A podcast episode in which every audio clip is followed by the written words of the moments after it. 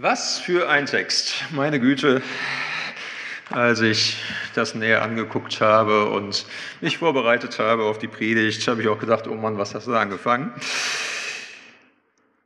Wir haben einen ziemlichen Ritt vor uns. Dieser Text wirft unfassbar viele Fragen auf. Ich werde sie heute nicht alle stellen und beantworten können. Ich habe zehn ausgewählt. Das ist schon mehr als genug. Wir haben auch mit den zehn Fragen schon ordentlichen Ritt vor uns. Ich hoffe, dass es euch zwischendrin nicht aus dem Sattel haut äh, und ihr innerlich aussteigt. Falls ihr merkt irgendwie, boah, äh, ich bin nicht mehr ganz dabei, man kann die Predigt dann auch noch schriftlich mitnehmen. Hinten liegen ein paar Exemplare aus, kann es auch als E-Mail bekommen und später natürlich auch im Internet nachhören. Und bei alledem ist mir heute nochmal besonders wichtig, was mir immer wichtig ist, aber was ich nicht jedes Mal sage, heute sage ich es aber nochmal, ähm, prüft selber nach, ne, ob sich so verhält, ob ihr was damit anfangen könnt. Das ich dazu jetzt sage, ist sicherlich auch nicht der Weisheit letzter Schluss, sondern mein Erkenntnisstand, nicht mehr und nicht weniger. Also, zehn Fragen haben wir vor uns. Schauen wir mal. Erste Frage ist nochmal so eine Grundsatzfrage, wie lese ich überhaupt die Offenbarung? Mit der Frage, ist die Offenbarung eigentlich ein Fahrplan oder ein Reiseführer? So habe ich es mal formuliert. Viele Christen aus Freikirchen und auch darüber hinaus haben die Offenbarung als Fahrplan gelesen, mit der Grundsatzfrage, wann kommt Jesus eigentlich wieder und was passiert alles in welcher Reihenfolge. Ja, also wenn ich irgendwie am Bahnhof stehe, am Zug warte, weiß ich ja, Blick auf die Uhr, aha, noch eine Viertelstunde und dann weiß ich auch, wenn ich auf den Fahrplan gucke, welche Züge kommen eigentlich zwischendurch noch.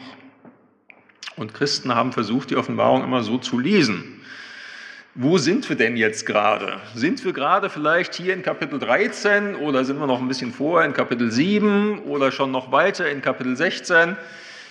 Wo sind wir gerade und was kommt noch alles? Und haben versucht, einen Ablaufplan daraus abzuleiten. Es gab viele Versuche, die Offenbarung so zu lesen und so zu deuten. Und mir scheint, wenn man da mal ein bisschen drauf guckt, was es da schon alle gab, bisher sind sie alle gescheitert. Zum Beispiel bei der Frage nach, was ist das Tier? Und wer verbirgt sich dahinter?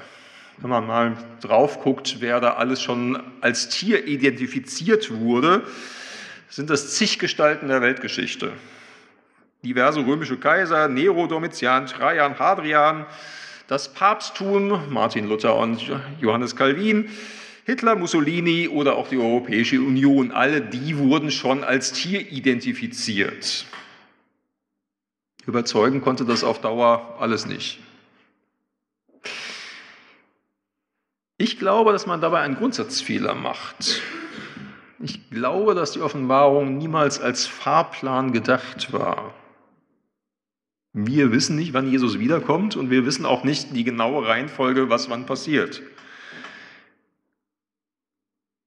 Ich glaube, dass die Offenbarung eher ein Reiseführer ist für das Land der Zukunft oder für das Land zwischen Himmelfahrt und Jesu Wiederkunft. Was macht ein Reiseführer? Stellt euch vor, ihr wollt ins Amazonasgebiet reisen mit Kanu und Zelt, völlig unbekanntes Gebiet, ihr wart noch niemals da, äh, habt keine Ahnung eigentlich, da macht es Sinn, sich einen Reiseführer zu kaufen. Und mal zu lesen, was, was erwartet mich da in diesem Gebiet? Welches Klima herrscht da? Welchen Menschen könnte ich begegnen und vielleicht schlimmer noch, welchen Tieren, die irgendwie gefährlich werden könnten und wie schütze ich mich davor? Und wo kann ich Hilfe herkriegen, wenn was schief geht? Was muss ich unbedingt mitnehmen? Solche Dinge stehen im Reiseführer. Und mir scheint, dass die Offenbarung eher so eine Art Reiseführer ist für das Land der Zukunft. Die Offenbarung verrät uns nicht, was wann genau passiert und wo wir uns genau befinden. Und nicht mal das, was uns unbedingt und zwangsläufig begegnen wird, sondern das, was uns begegnen kann. Und worauf wir uns insofern innerlich einstellen sollten. Darum geht es. Also insofern meine Antwort wäre, Offenbarung ist ein Reiseführer. Damit zur zweiten Frage und damit gehen wir aber auch schon hinein in diesen Text. Vom Drachen haben wir gehört und die Frage ist, wer oder was ist der Drache? Der Drache verleiht dem Tier seine Kraft. Der Drache wird auch angebetet.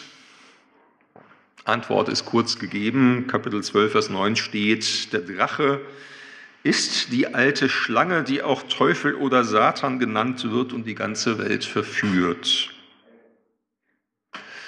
Es geht also auch mit dem Teufel zu in dieser Welt. Hinter dem Bösen, das Menschen tun, steht eine böse geistliche Macht. Das, dafür steht der Drache. Damit sind wir auch schon bei der dritten Frage. Wer oder was verbirgt sich hinter dem ersten Tier? Das ist ja eine wilde Schilderung. Es hat zehn Hörner, sieben Köpfe, gleicht einem Leoparden, einem Bären, einem Löwen, alles Raubtiere. Es beleidigt Gott mit seinen Worten und schon mit den Namen, die auf den Köpfen draufstehen. Es führt Krieg gegen die Menschen, die zu Gottes heiligen Volk gehören, also gegen die Christen, die sich zu Jesus bekennen.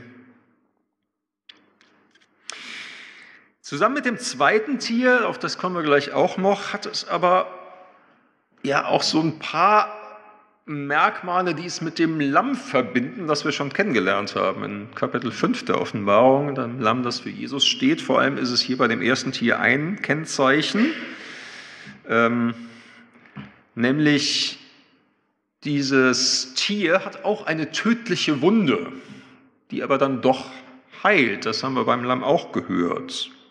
Beim zweiten Lamm steht er dann wortwörtlich auch nochmal, hat zwei Hörner wie ein Lamm, aber redet wie ein Drache. Und offenbar sind diese beiden Tiere, haben was von so einem Fake-Lamm. Die tun so, als wären sie Lamm, aber irgendwie kommt dann doch zum Ausdruck, dass sie das nicht sind. Da wird offensichtlich Jesus nachgeahmt. Insofern hat gerade dieses erste Tier so etwas von einem Antilamm. Ja, ein, eigentlich ein Raubtier, das eins, manchmal jedenfalls eins aufs Lamm macht. Wenn man jetzt mal gegenvergleicht in anderen Schriften des Neuen Testamentes, stößt man relativ bald auf die Johannesbriefe, auch von Johannes geschrieben. Da gibt es solche Gestalten, die als Antichristusse bezeichnet werden. Also Menschen, die sich gegen Christus wenden, ihn bekämpfen und die, die zu ihm gehören und zugleich sind das Menschen, die seinen Platz einnehmen wollen, sich an die Stelle von Christus setzen. In diesem Antichristus klingt beides an. Ne? Dagegen kämpfen und sich an die Stelle setzen. 1. Johannes 2,18 lesen wir zum Beispiel, meine Kinder, die letzte Stunde ist da, ihr habt gehört, dass der Antichrist kommen wird und er ist schon da. Schreibt Johannes damals. Ne? Viele Antichristen sind aufgetreten und daran erkennen wir, dass es die letzte Stunde ist. Offenbar geht es hier bei dem Tier also nicht um eine Person, die erst am Ende der Zeiten auftritt und wo wir ständig überlegen müssen, wer ist es denn nun? Sondern das Tier hat viele Gesichter. Und eben schon zur Zeit von Johannes gab es viele Antichristusse. Und das scheint nicht aufzuhören, bis Jesus wiederkommt. Mag sein, dass irgendwann nochmal ein weiterer Antichrist auftaucht, dessen weltweite Macht alles übertrifft, was bis dahin gewesen ist.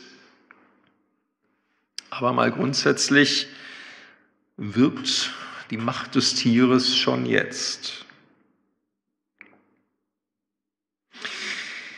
Vierte Frage, wer oder was ist denn das zweite Tier? Das kommt dann ja auch noch. Dann wird es ja echt kompliziert.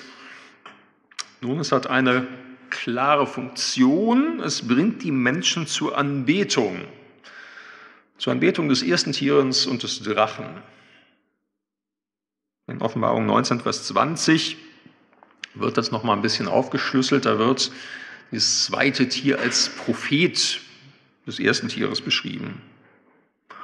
Ja, also bei mir ist dann irgendwie gleich so die Beziehung zwischen Goebbels und Hitler aufgetaucht. Ne?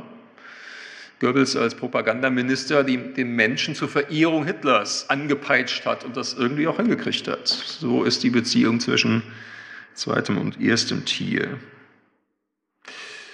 Und solche Kombinationen gab und gibt es ja immer wieder. Und jetzt muss man tatsächlich mal hingucken und stellt fest, ja, manchmal waren es sogar Christen, die quasi zur Anbetung der Falschen aufgerufen haben. Man gucke sich die deutschen Christen zur Zeit des Nationalsozialismus an, die voll mit eingestimmt haben in die Verehrung Hitlers. Und Freikirchen haben manchmal auch ins gleiche Horn getutet. Wenn man mal die Zeitschriften von freien evangelischen Gemeinden aus dieser Zeit liest, wird einem schlecht. Das ist sowas von der Macht des zweiten Tieres. Oder bin gerade wirklich zufällig diese Woche auf einen Artikel gestoßen aus der Süddeutschen Zeitung von 2020, wo es um die Einweihung der Kirche des Sieges in Russland ging. Kirche des Sieges aus Anlass des 75-jährigen Endes des Zweiten Weltkrieges, drittgrößte Kirche in Russland wurde eingeweiht. Ähm, diese Kirche ist verziert mit Panzern und Maschinengewehren. Und zunächst einmal war diese Kirche dann auch ausgestattet mit einem Mosaik von Wladimir Putin. Das haben sie dann doch wieder rausgerissen, weil sich zu viele Leute beschwert haben. Und ich denke, was ist denn das? Da werden offenbar Kriege und der Kommunismus, in dessen Namen damals auch der Sieg errungen wurde, und sogar ein heutiger Mensch irgendwie religiös erhoben, das hat was von der Macht des zweiten Tieres für mich.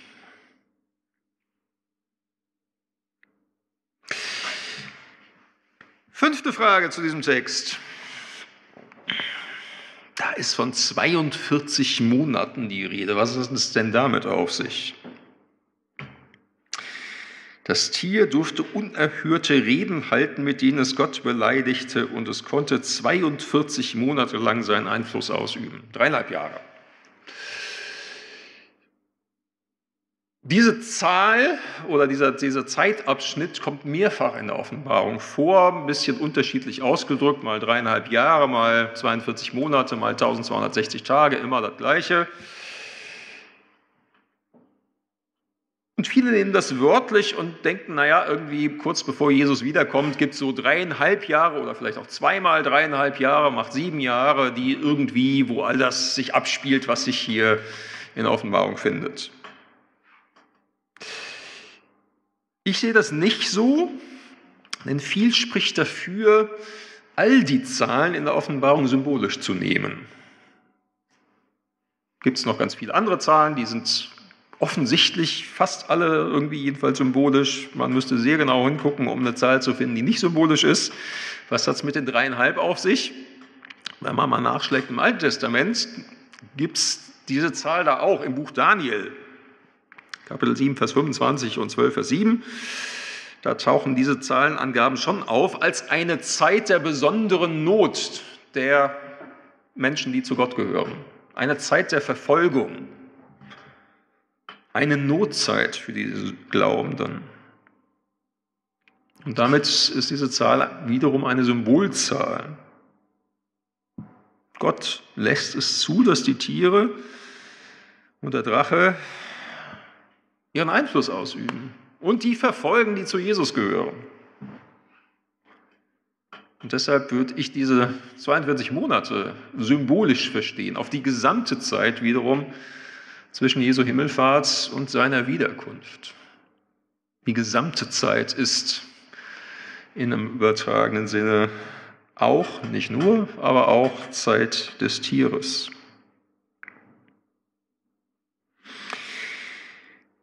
Haben wir. Sechste Frage.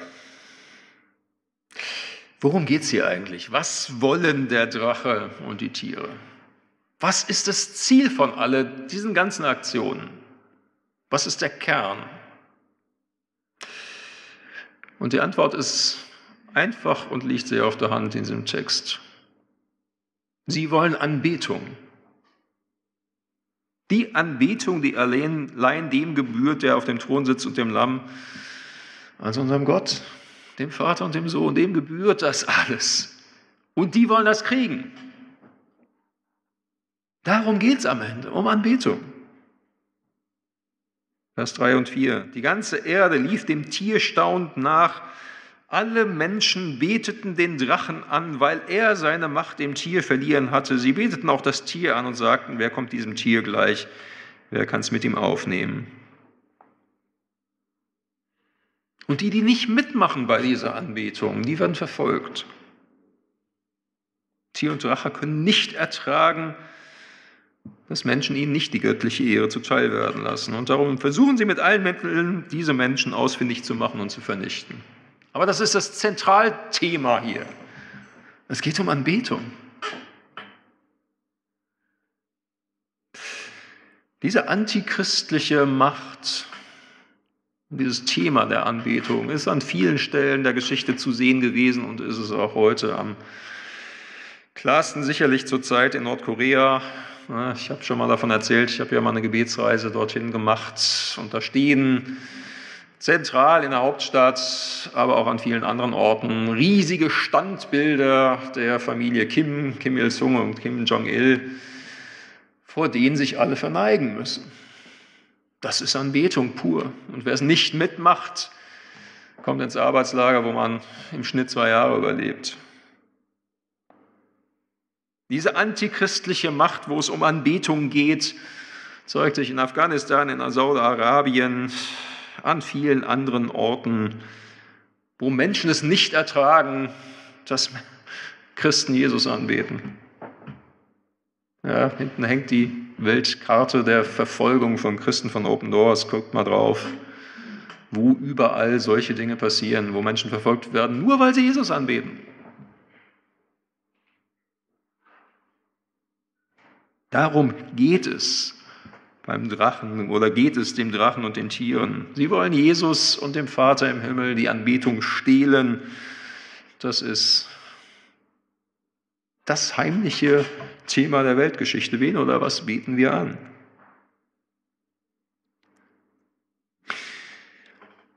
betrifft uns hier nicht. Niemand hindert uns daran, Jesus anzubeten. Jemand stürmt hier in diesen Gottesdienst und bricht ihn ab, weil wir Lieder zu Ehren Jesu singen. Gott sei es gedankt, dass wir das frei tun dürfen. Aber freilich gilt es auch für uns, darauf zu achten, wo werden Menschen oder Mächte oder Ideologien doch auch angebetet? Wo, wo wird die Sprache zum Beispiel religiös überhöht? Ja? Und da findet man manche Beispiele aus der Geschichte. Von Kaiser Domitian, der sich als Gott und Herr anreden ließ, über angebliche Heilsbringer wie Hitler bis hin zur Weltrettung durch den Kommunismus. Das hat was Religiöses schon in der Sprachwahl. Ja, und da, wo wir sowas sehen, dürfen wir als Christen nicht mitmachen und dürfen nicht einstimmen in die Anbetung des Tieres und des Drachen.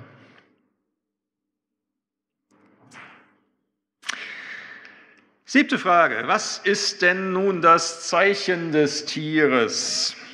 Vers 16, 17 ist davon die Rede. Dieses Tier, also das zweite, hatte alle Menschen in seiner Gewalt, hohe und niedrige, reich und arme, Sklaven und Freie, sie mussten sich ein Zeichen auf ihre rechte Hand oder in ihre Stirn machen.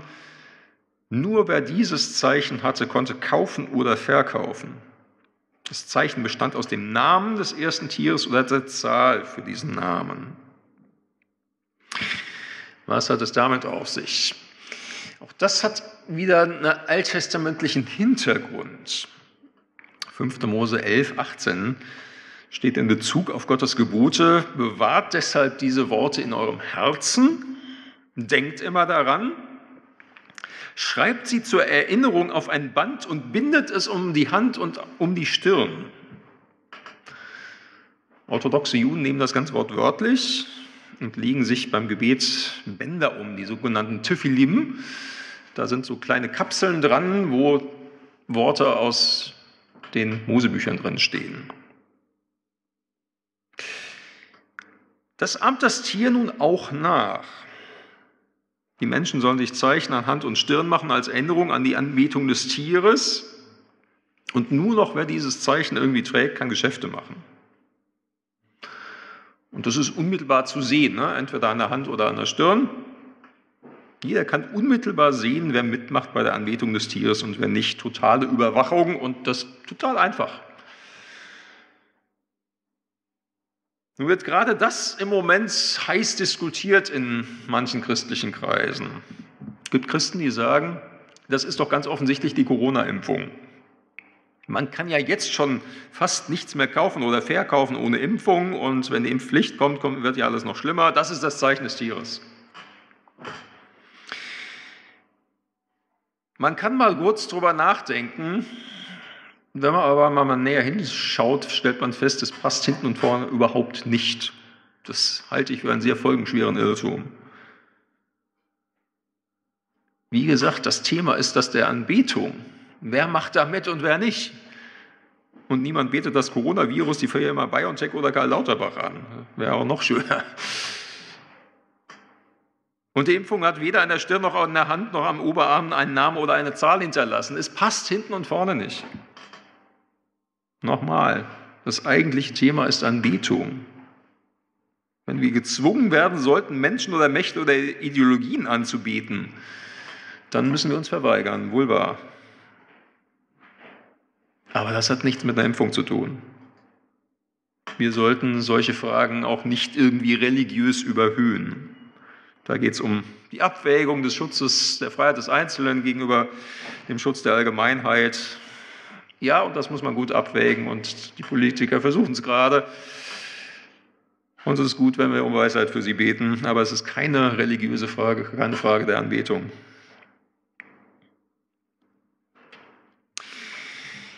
Achte Frage, wofür steht die Zahl 666? Gleich eine Anschlussfrage, hier geht es ja um die Zahl des Namens und so. Das war damals ein weit verbreitetes Spielchen. Ja, das könnte man auch heute machen. Man kann ja so die Buchstaben des Alphabets einmal durchnummerieren. Ne, von 1 bis 26, Umlaute lässt man mal weg. Und ich könnte dann meinen Namen Ingo ersetzen durch die Zahlen und die Zahlen dann zusammenrechnen. Ja, also Ingo, I ist der neunte Buchstabe, N 14, G der siebte, O der 15. Macht zusammen 45. Ha, ich bin nicht der Antichrist, ist schon mal gut. So, das Problem ist nun, wie macht man das umgedreht? Wie kommt man von 45 auf Ingo oder was auch immer? Das ist ein schwieriges Unterfangen. Und die Frage ist nämlich auch nochmal, ja, was nimmt man da für ein Alphabet und welche Sprache nimmt man denn, denn da? Griechisch, Latein, Hebräisch, hätte sich alles angeboten für Johannes. Und damals gab es nochmal verschiedene Systeme, wie man Zahlen und Buchstaben miteinander in Verbindung setzt. Wofür steht die 666? Und die einfache Antwort lautet, wir wissen es nicht. Es gab viele Vermutungen, aber wir wissen es nicht und vermutlich werden wir es nie wirklich wissen. Sinn macht, dass niemand aus unserer Zeit oder aus der Zukunft gemeint ist, sondern aus der Zeit des Johannes. Der saß, wie wir wissen, auf der Gefangeneninsel Patmos, wurde dort bewacht. Und wenn er irgendwie diese Offenbarung von der Insel runterkriegen wollte, musste er damit rechnen, dass das vorher von seinen Wachleuten gelesen wurde. Dann durfte er zum Beispiel nichts offen gegen den Kaiser in Rom schreiben. Dann wäre das Ding ver verbrannt worden. Insofern musste er immer verschlüsseln. Das hat er an vielen Stellen getan durch die ganzen Symbole, aber eben auch hier mit der Zahl. Und tatsächlich eine Möglichkeit, ohne dass man sicher sagen könnte, es ist so, eine Möglichkeit ist, dass sich hinter der 666 ein offizieller Thronnamen von Kaiser Domitian verbirgt, der sich auf vielen Dokumenten aus dieser Zeit findet und das dann noch abgekürzt. Da gab es so eine Standardabkürzung für, für Autokrator Kaiser Domitianus Sebastus Germanicus. Wenn man das nach der Standardabkürzung abkürzt und die, Zahlen, äh, die Buchstaben in Zahlen umrechnet, kommt tatsächlich 666 raus. Eine Möglichkeit. Wie gesagt, auf jeden Fall macht es Sinn, hinter der 66, 666 eine Person zur Zeit der Abfassung der Offenbarung zu suchen und nicht heute irgendwie rumzugucken. Zwei haben wir noch. Zwei Fragen. Was geschieht weiter mit dem Drachen und den zwei Tieren? Wäre die neunte Frage. In Kapitel 19 und 20 lesen wir davon. Kapitel 20, Vers 10 lesen wir, dann wurden der Teufel, der sie verführt hatte, in den See von brennendem Schwefel geworden, in dem schon das Tier und der falsche Prophet waren. Dort werden sie in alle Ewigkeit Tag und Nacht gequält. Puh, das löst wieder eine Menge weiterer Fragen aus. Gequält in Ewigkeit, passt das zu Gott, dem Gott, der sich selbst als Liebe vorstellt? Wir werden nochmal ausführlich auf diese Fragen kommen, wenn es um den ersten und den zweiten Tod geht. Aber man kann ja schon mal die Frage stellen, was den Drachen hier, den Teufel und die beiden Tiere denn so quält, was ihnen diese höllischen Schmerzen bereitet. Meine Vermutung wäre, das Wissen, dass sie nicht Gott sind und nie seinen Platz einnehmen werden, das quält sie. Sie wollten Anbetung, sie wollten Macht und beides ist ihnen auf ewig verschlossen. Das quält sie. Das wäre meine Vermutung, was sich dahinter verbirgt. Aber es ist auch nur eine Vermutung. So, ich hoffe, dass ein paar Sachen jetzt zumindest eine Ahnung äh, bekommen haben, was sich dahinter verbirgt die Frage bleibt, was machen wir jetzt eigentlich mit so einem Text? Was kann man daraus bitte schön jetzt mitnehmen? Und da werde ich nochmal persönlich und sage, ich nehme mit, ja, es geht um Anbetung. Am Ende gibt es tatsächlich diese zwei Alternativen. Wen oder was betest du an? Den Drachen und das Tier oder den, der auf dem Thron sitzt und das Lamm. Im Grunde genommen ist das ja nicht nur ein roter Faden durch die Offenbarung, hier sowieso, sondern durch die ganze Bibel. Wen beten wir an? Den wahren Gott oder das goldene Kalb? Ne, Im Alten Testament spielt das eine wichtige Rolle beim Auszug aus Ägypten und der Zeit in der Wüste. Wen beten wir an? Gott oder Baal. So wie das in der ganzen Zeit von der Einnahme des Landes Israel bis zur babylonischen Gefangenschaft immer wieder die Frage war, immer wieder haben sich die Israeliten verführen lassen, Baal und Astarte und wie sie nicht alle hießen, anzubeten. Die Frage. Und im Grunde ist das bis heute die Grundfrage. Wen oder was beten wir an? Vor wem fallen wir nieder? Wem geben wir alle Ehre mit unseren Worten und unserem ganzen Leben? Ja, und Anbetung ist eine gefährliche Sache. Anbetung ist immer eine Ansage an den Drachen und das Tier. Nein, ich werde meine Knie nicht beugen, sondern nur vor einem beugen, dem einzig wahren Gott. Das ist immer eine Ohrfeige für die Mächte des Bösen. Wenn wir nur und ausschließlich den wahren Gott, den Vater und den Sohn anbeten. Und die Frage, vor der viele Christen im Laufe der Geschichte gestanden haben und heute stehen, ist die Frage, ist, ist, ist unser Glaube das wert? Ist Jesus das wert? Dass wir ihn allein anbeten und nichts und niemanden sonst?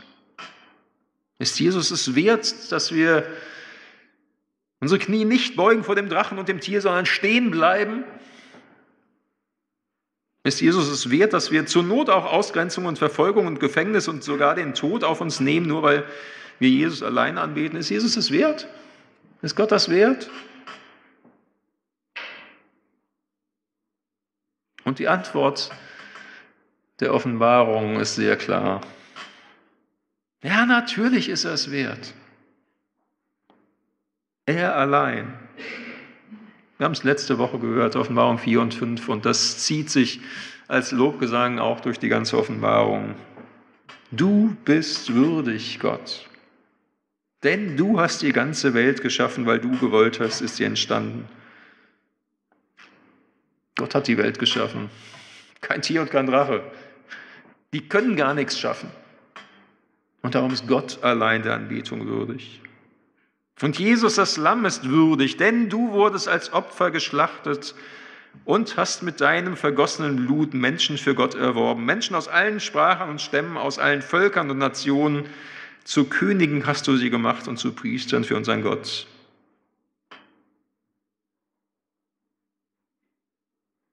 Drache und Tier haben Macht. Das ist aber auch das Einzige, was sie haben. Sie haben nichts getan für die Menschen. Sie fordern Unterwerfung. Jesus ist für uns gestorben, damit wir leben in Ewigkeit. Er ist es wert, dass wir, wenn es nötig wäre, auch das Leben für ihn geben. Er hat sein Blut für uns vergossen und darum ist es wert, wenn Christen sich nicht vor Menschen oder Mächten oder Ideologien beugen, um ihr irdisches Leben zu retten, sondern sagen, wenn es mich das Leben kostet, dann kostet es mich das Leben. Guter Freund von mir steht vor dieser Entscheidung. Im Moment noch theoretisch, Asylsuchender, aber wenn er abgeschoben wird und es ist nicht klar, ob er hier bleiben kann, weiß er, das kann passieren. Und er muss diese Entscheidung treffen. Ist Jesus es wert? Ja, er ist es wert. Preis und Ehre, Ruhm und Macht gehören ihm, der auf dem Thron sitzt und dem Lamm für alle Ewigkeit. Ihn allein gebührt es. Amen.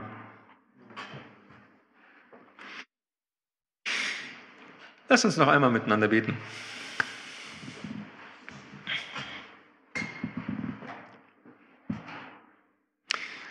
Du, unser Vater im Himmel und du, Jesus Christus, unser Herr, wir ehren dich, dich allein, du allein bist würdig unseres Lobes und der göttlichen Anbetung. Was wir heute gelesen haben, ist schwierig zu verstehen. Ja, und es mag auch Angst auslösen, wenn man mal so hinter die Kulisse der Weltgeschichte guckt und sieht, was an bösen Mächten auch dahinter steckt. Hilf uns nicht darauf zuerst zu gucken, sondern zuerst auf dich zu schauen und im Vertrauen auf dich weiterzugehen. Aber hilf uns auch, falsche Anbetung zu entlarven, da wo sie von uns gefordert wird. Und hilf uns, diese gefährliche Akt der Anbetung zu dir darin zu bleiben und immer wieder neu zu sehen, dass du allein würdig bist. Dich ehren wir. Amen.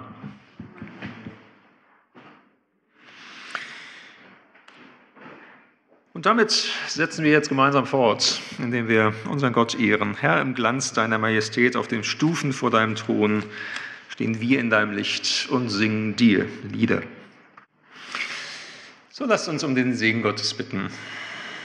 Gott aber, der uns seinen Frieden schenkt, vollende euch als sein heiliges Volk und bewahre euch völlig unversehrt, fehlerlos an Geist, Seele und Leib für den Tag, an dem unser Herr Jesus Christus kommt.